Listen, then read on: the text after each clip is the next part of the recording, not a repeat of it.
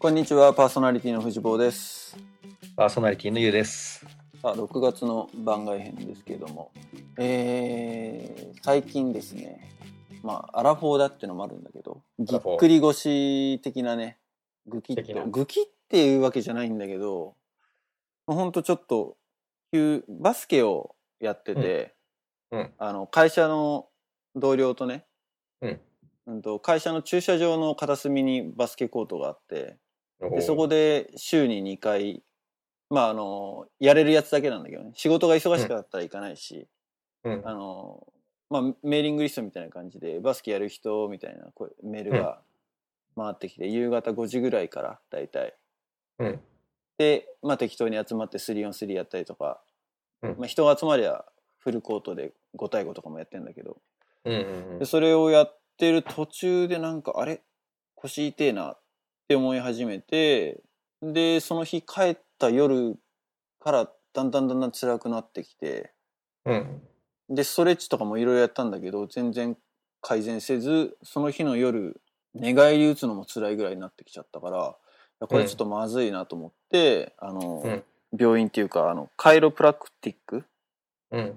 のところ、まあ、日本で言ったら整骨院整体整骨院みたいな感じのところだけど、うん。個人でやってる先生のとこ日本人の先生のとこ行ってうん。見てもらったら、まあ、レントゲン取ってうん。で触診とかしてもらってあこれはひょっとしたらヘルニアの疑いありますねみたいなことをほうヘルニア。て初めてうん。ヘルニアっていうもう全然なんか人事だと思ってたけど今まで。うん。これ辛いね。辛いね。辛いよピキピキッっていうのねああなんか電気が走るみたいな感じで。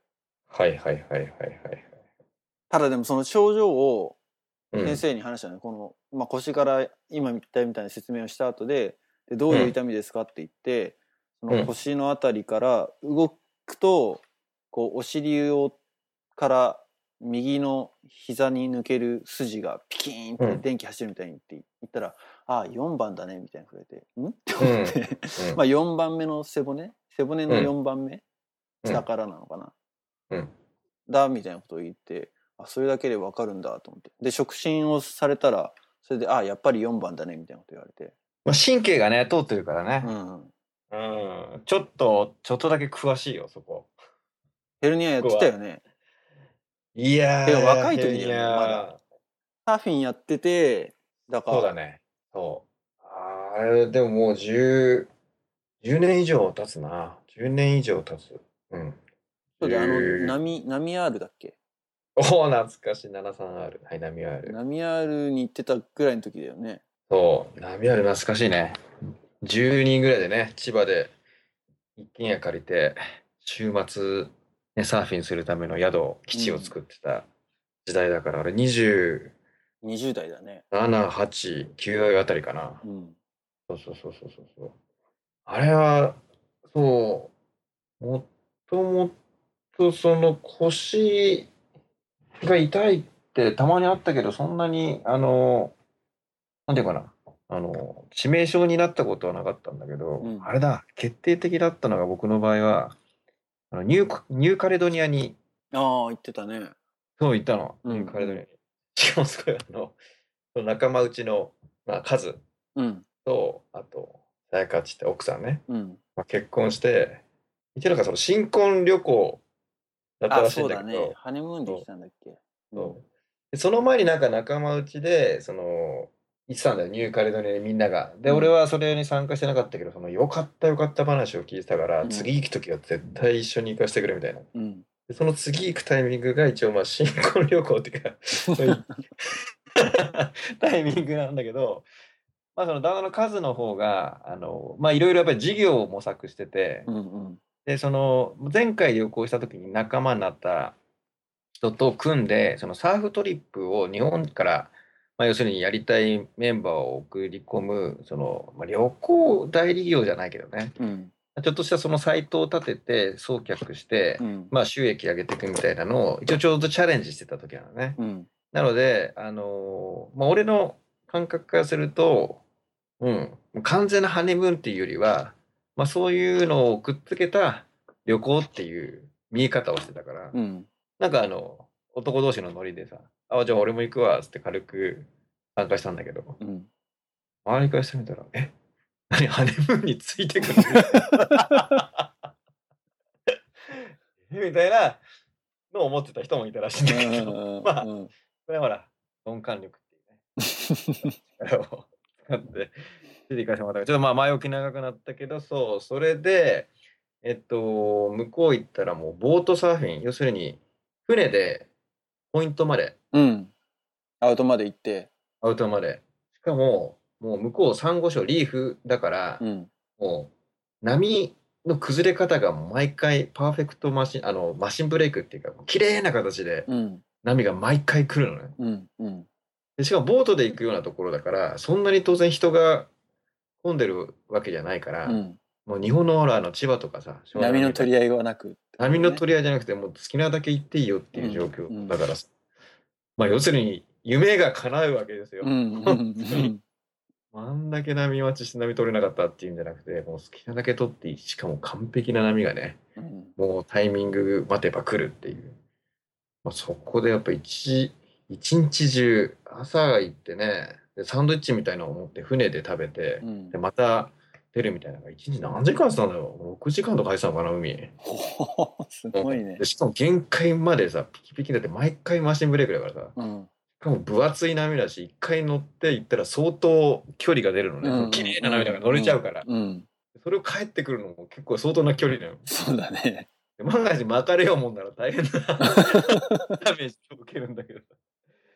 まあ、そういう意味ではまあせっかくなんだからって言ってやっぱりね、あのほら、貧乏根性だけどもうこの時を逃したなみたいな感じで。うんずっとやりまくったらさすがにね、ちょっとあの、帰国後からおかしくなって、そっから辛かったね。で、その、やっぱり病院行って、最初でもレントゲン取ったけど、なんかわ、わかんないのかなあれ何なんだろうね。なんか、整形外科では、うん。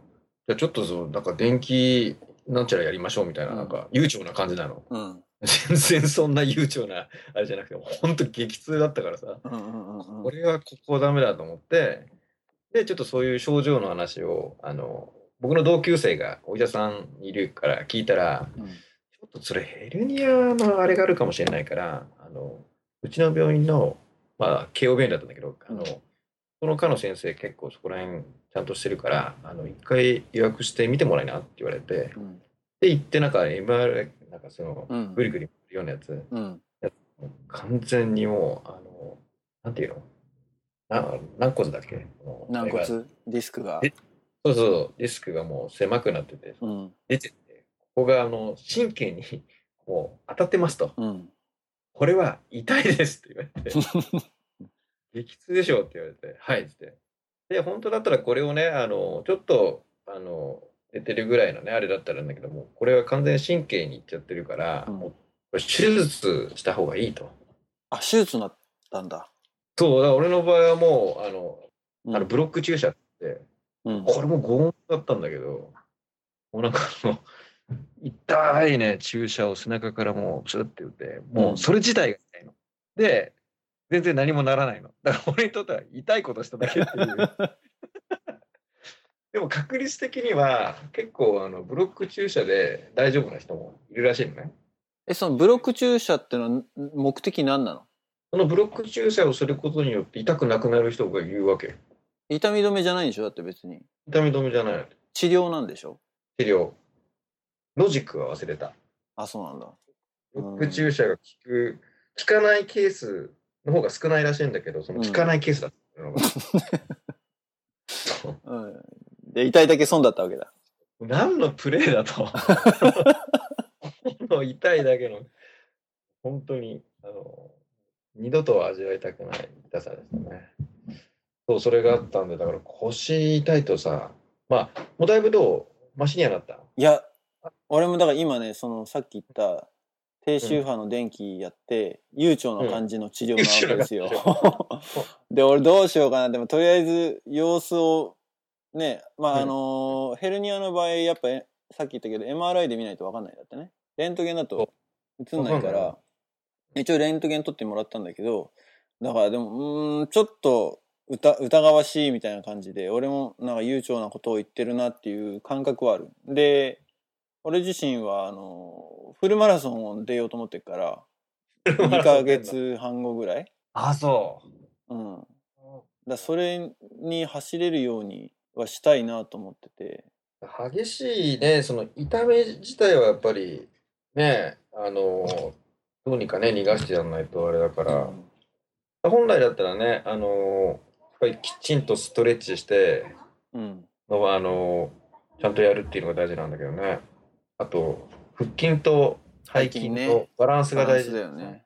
そうね。まあでもそういうの。どっ、ちかだけ鍛えちゃダメなんだってね。うん。だけでもあるし、背筋だけだから、まあ支え俺てるバランスが。もどっちも鍛えてなかったね。まあそう、多くのね。そ特にやっぱり昔スポーツだっつってるとさ、そのそのイメージで動いちゃうじゃん。う。そうなのよ。自分の動けるイメージで。うん。そうなのよ。まあそれはそのギャップがあるってこともちゃんと自覚はしてるんだけどね逆はしてんだようね。ん。してるんだけどやっぱりまあ知らず知らずに蓄積してってんのかな。まあ特にちょっと最近ではそのバスケやったのとあとそのマラソンに向けたトレーニングを始めたっていうのも、うんうん。まあ、相重なってちょっと体に負担がかかってたのは事実だったからね。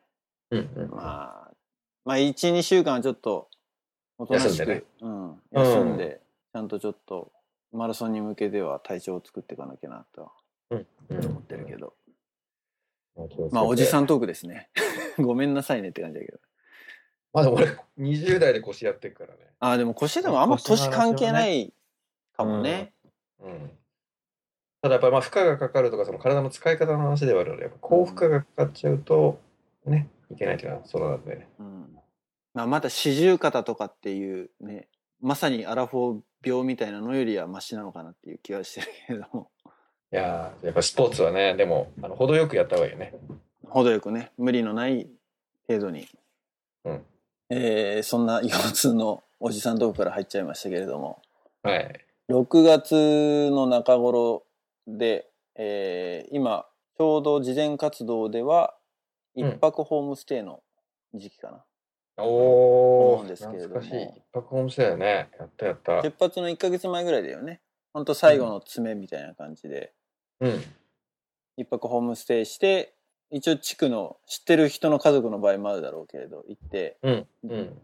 事前活動で準備した例えばあのー自己紹介アルバムおー、だとかね。姿りの発表、発表っていうかをやったりとかっていうのをまあプレでやるみたいなねうん。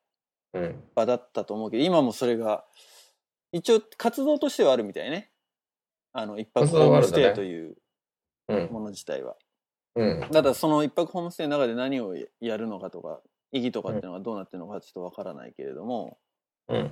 まあ、去年子供が俺のじゃなくてねあのお 俺の子供じゃなくて友達の子供が国際交流に参加して、でいまあその一泊ホームステイってまだあるの？みたいな話を聞聞いたんだけど。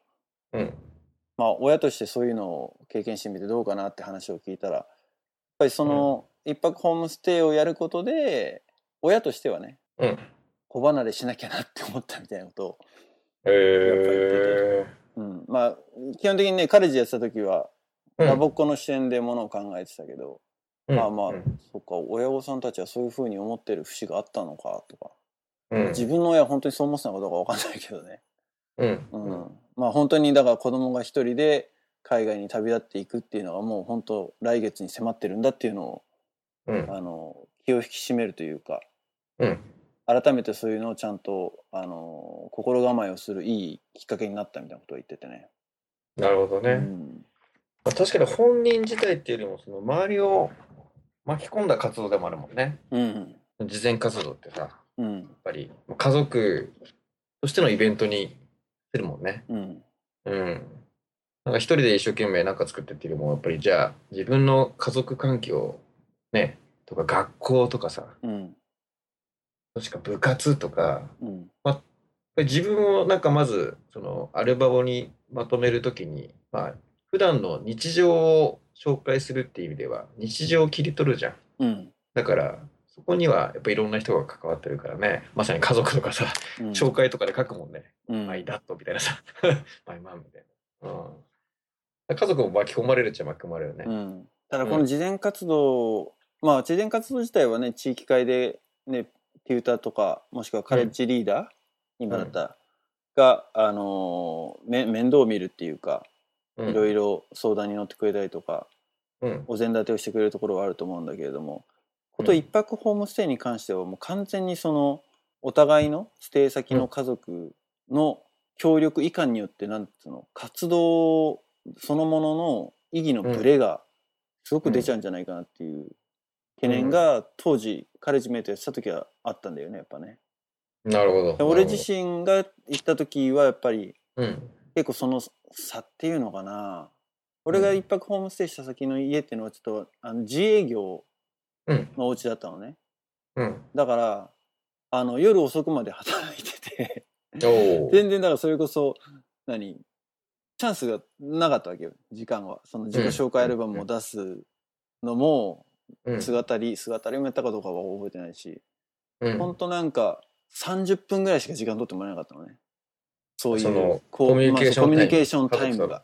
そうそうそう。まあそれはね事情もあるんだろうけれどもうん。うん。そう結構そういう環境に左右される要素が強い活動だなっていうふうに当時は参加者としてね思って、うんでそれがあったから、カレッジメイトでその一泊ホームステイっていうのをやるときになんかすごい意義っていうのは何なんだろうなみたいな、なるほど。うん、考えたっていうのを覚えてるねなんとなくね。うんうんまあ、確かにその家族とのコミュニケーションをたっぷり取りましょうっていうまあ文脈で送り出すもんね。うん、そうそうそただ、まあ、核家族じゃないけど、まあ、これってでも日本が抱えたっていうかまあ世界が抱えてるのかな。まあ、やっぱりそういう働き方とかによってはそういう時間も取れないよね。う。うんうんまあ実際にだからね結構深いこの話はうん子供自体がねだからその家族、一泊ホームステイ先じゃなくてさ自分の家族でもそういうコミュニケーションする時間が十分にあるのかって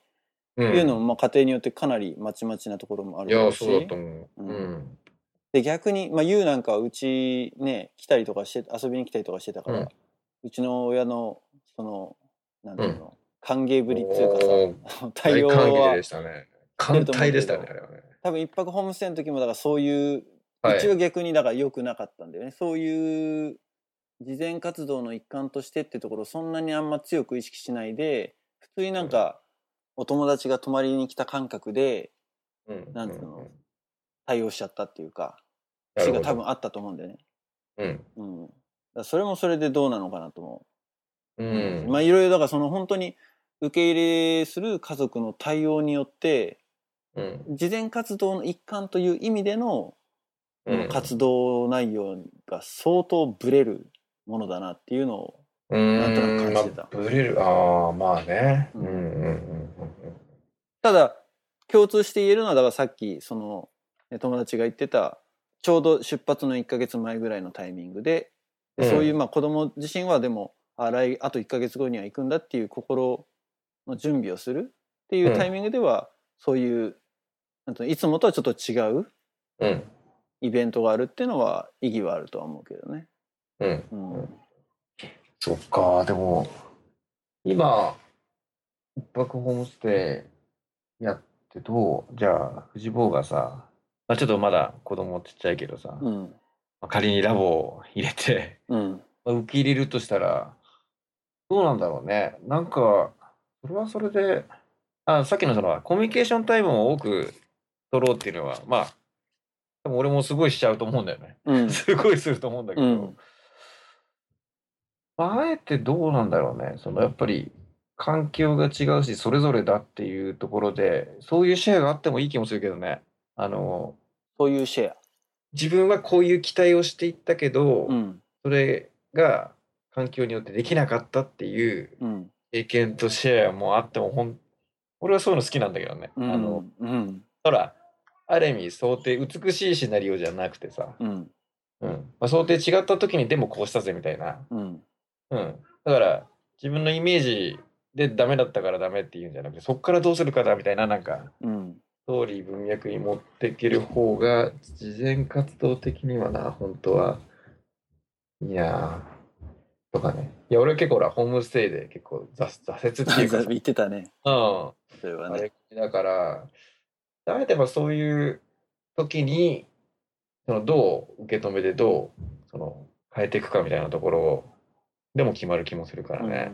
うんうん。いやだからまあ藤本の言ってる意味もすごいわかるんだけど、やっぱまあ事前活動、そのラボっ子にとって何が一番いいかみたいのを結構ずっと考えちゃってると、それを期待しちゃうよね。うん。家庭とかさ、こういう活動ではこうしてほしいみたいな。うん。そこまで立ち入った方がいいのかな。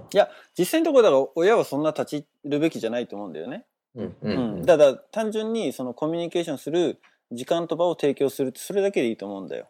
家族がそこまでなんつうの事前活動でやってることを理解してるわけでもないだろうけれどもただ少なくともやっぱりそのコミュニケーションする時間をたっぷり取れるようにうんするのは重要だと思うんだよね。まあこれを聞いてる、ね、リスナーで そういうよ親御さんがいるかどうかわかんないけれどもね。うんうん、自己紹介アルバムがあって姿りをやるっていうのを理解しててそれのお披露目だけをするっていうので終始してほしくないじゃない、ううん。ん、なんかそれってただ単純になんか宿題をこなすみたいな感じでしかなくって、うん。まあなかなかそのじゃあどういう話すればいいのっていうのはすごい難しいと思うけどだからといって別にそんななんだろうん不安に思ってることを、何話相談乗ってあげる必要もないし、ううん。んまあ、単純に、まあ、話を引き出して大人が話を引き出してあげるぐらいでいいのかなと思うけどね。うん。うん。うん。まあその、まあ、企画があってねそういう場があるなのでせっかくだからまあもっと活用してほしい。活用って言ったら変だかな。あの、まあ、いろんなまあ家族にとってもその子供が行くことによってやっぱりねつながり交流が生まれるわけだから、うん。まあそういうところが広がるともっと面白いかもね。まあ、うん魅力っていうかね。うん。まあそう、単にあのイベントだからこなすっていうよりは。でも結構なんか一泊ホームステイで交換して、すごい家族ごと仲良くなったっていう話あそういうものはあるよね。うんなんかあるよね。うんでも相性とかタイミングとかさっき言ったまあね、スタイルとかさ、うんあの、価値観もあるかもしれんから、なんか仲良くなったからいいっていう話でもないけども、ないけどねまあそういうところで、うんね、家族同士のまたつながりが生まれて、ホストマミー同士でずっと、ね、連絡、まあ、取り合うっていうのもあるだろうから。まあ大体ね同じ地域会ではあるけど同じパーティーではクロスしないように、ねうん。するだろうからね絶対にね、違うパーティーの同年代のうん、ラボックを受けるような感じだろうから。うん。うん。いや、それすげえ楽しみだな。なあその時が来たらってこと？来たら、あ自分の子供の同世代の子が一人で来るわけじゃん。だから、二人、仲いい友達が泊まりに来ましたらと、二人だけ遊遊んでるじゃん。なんかあの、適当に。あうんなんか親が立ち入るっていうかさ。だけど、その子が来たらもうファミリーじゃん。うんでその、同世代の子が何を感じてんのかとか、さっきで 悩み相談じゃないけどさ、うんまあ、どういうことを楽しんで、うんどういうことに、まあ、ちょっともがいてるのかみたいなのはさ、ちょうんっと聞いてみたくなっちゃうね。うんああ、あれなんだろうね、自己報告会で、なんかお父さんがすごい夜絡んできたみたいなな。すごい長かった。眠いのに捕まったみたいな。話長いよみたいな。そういう変なトラウマになったりして、うん長かったあの話みたいな。まあでもほら中学生ああそうか中学生で1個だったら小学生だからうん。あじゃないのか。もう一泊ホームステイの時点でもう中学生なのか。うん、中二とか多いよね。まあ、あ、そうか、藤本高校生の時か。俺は高校生の時だったからあとほら部活をやってたでしょ？ああ、部活がある、だからね。そうそうもう中学生でもそうだと思うけど部活終わってから帰ってってなると、で帰ってすぐご飯の時間じゃない大体が、うんうんうんうん。で、まあ、一泊ホームステイがあるからそんなねあの寄り道しないで帰ってっていうふうになるだろうけれどそれでもやっぱり6時とかうん、7時とかに帰ってきてご飯食べてやると多分その夜家族とコミュニケーション取れる時間ってすごく限られてはいるよね2時間、多くてそうだ2時間とかだよね多分ね、うん。あとはもう朝うん。一泊してもそれで朝ご飯食べて次の日が自伝活動なん。だよね確か、うん。うん。うん。うん、それがだから10時からとかだからだろうから多分うん。10時とか11時とかだろうから意外となんか時間は少ないなっていう気ももするし、あ少ないね。ううんん。まあそれが問題っていうわけじゃないけどその中でいかにだからあんまりだからその自己紹介アルバムだけじゃなく、うん。うん、なんかもっと子供がそんな広げられるかどうかっていうとかなり難しいと思うんだよね。うん。で結構だからそこはあのー受け入れる親の方の、うん。なんつうのかな理解とうんアシストっていうのは結構すごくキーになってくくるものかなと。う。うんん、ああ、すごい受け入れたくなった。受け入れだけしたい。まずは。まあこれとね、まあ、一泊ホームステイとは違うんだけど最近ちょっとあのー俺の友達がさ、うんまあ、言うはしてると思うけど林うん。が、よしアミ林ファミリーが、うんあのーあるウェブサービスを使ってうん。日本国内にいる外国人ツアリスト。をホームパーティーにうん。招いて、でそこで、そのまあ日本の文化に触れてもらうみたいなえいうえあってね。うん。それがなかなかすごくいいなんつうのサービスだなって俺は思ってて。あなんてサービスだったか忘れたんだけど、うん。でウェブサイト上で多分そのツアリストのスケジュールと受け入れするファミリーのスケジュールのマッチングうん。をししてやるんだと思うんだけどね。うん。だからうんまあもちろんだからコミュニケーションは日本語でやるかもしれないし英語でやるかもしれないしそれも多分家庭によって違うところがあると思うけどうん。例えばだからそのホームパーティーをやって、まあ、日本の食事家庭料理を味わってもらって、あとはだから林がやってたのはあの習字？おお、家で。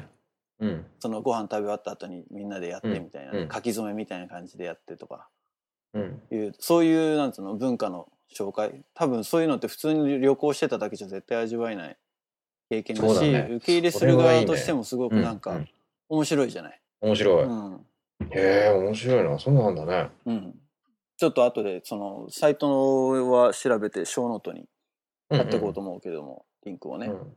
うん。そういうのもあるんでおおそれは俺日本にいたら絶対それやってるなって思うね。だから、まあ、今、インバウンドで今、すごい日本国内で、うんその、まあ、外国から来た方との交流、要するに、今まではほら、外国に、向こう行って国際交流って感じだったのが、うん今ほら、来てもらって触れ合うことで国際交流っていうのに今、うんスポットがすごいね、インバウンドで当たってるから、いうんやそういうサービスでもっと交流がいろいろ生まれてくる。ね、そして、まあ、さっき、その事前活動じゃないけどね、そのコミュニケーションタイムが 厚めに取られて相互理解したりね、うんうん。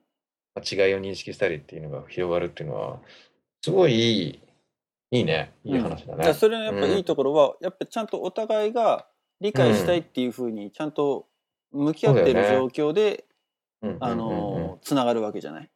うん。うんツアリスト側も単純にただただ観光名所を回るんじゃなくってもっと、うん。まあ、うちらもだからバックパックで行った時もできるだけその現地の人の生活に近いところに、うんうんうん。あの目を向けたいって思う節があったじゃないよ。それと同じだと思うんだよね。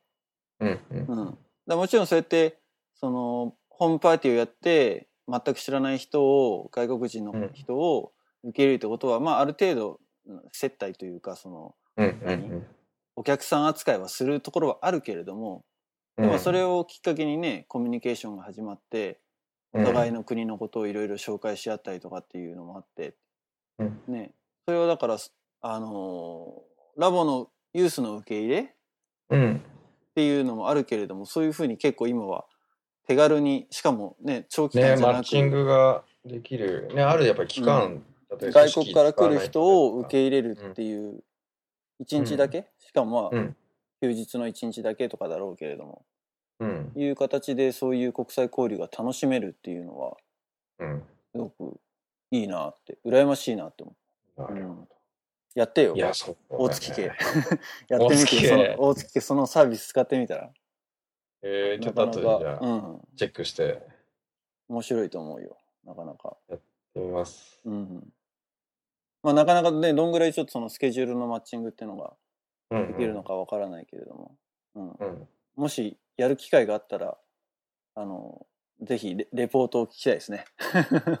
ぜうひん、おーでもいたらやるよ。やりやりたいなと思う。まあ実際ね、うん。受け入れとかそういうプログラムあったらやってみたいなとも思ってたし、うん。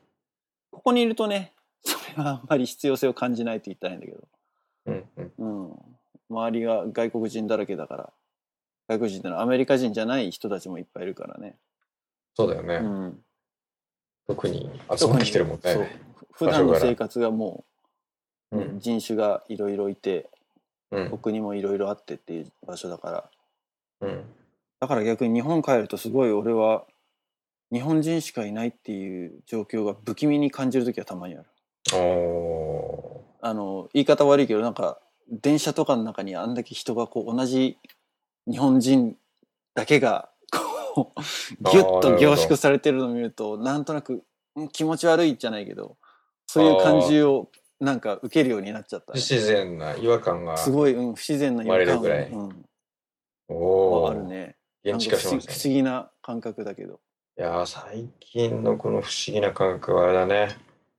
銀座を歩いてると、ここは中国かってぐらい、中国の方が多くいらっしゃるっていう。うん。あれはね、多分ハワイ歩いてて日本人ばっかなのと同じぐあらい、あなるほどね。はいはいはいはいはい。これ異国の地感で、うん。うん。そういう現象が起こってますね、日本も。なるほど。そんなとこですかね。はい。今回は、うん。はい。じゃあ次回の配信は7月の1日です。次回。えーゲストをお招きできるかな？できたらいいなと思ってますけれど。はい。ね、えーぜひ楽しみにしていてください。はい。ということでありがとうございました。ありがとうございました。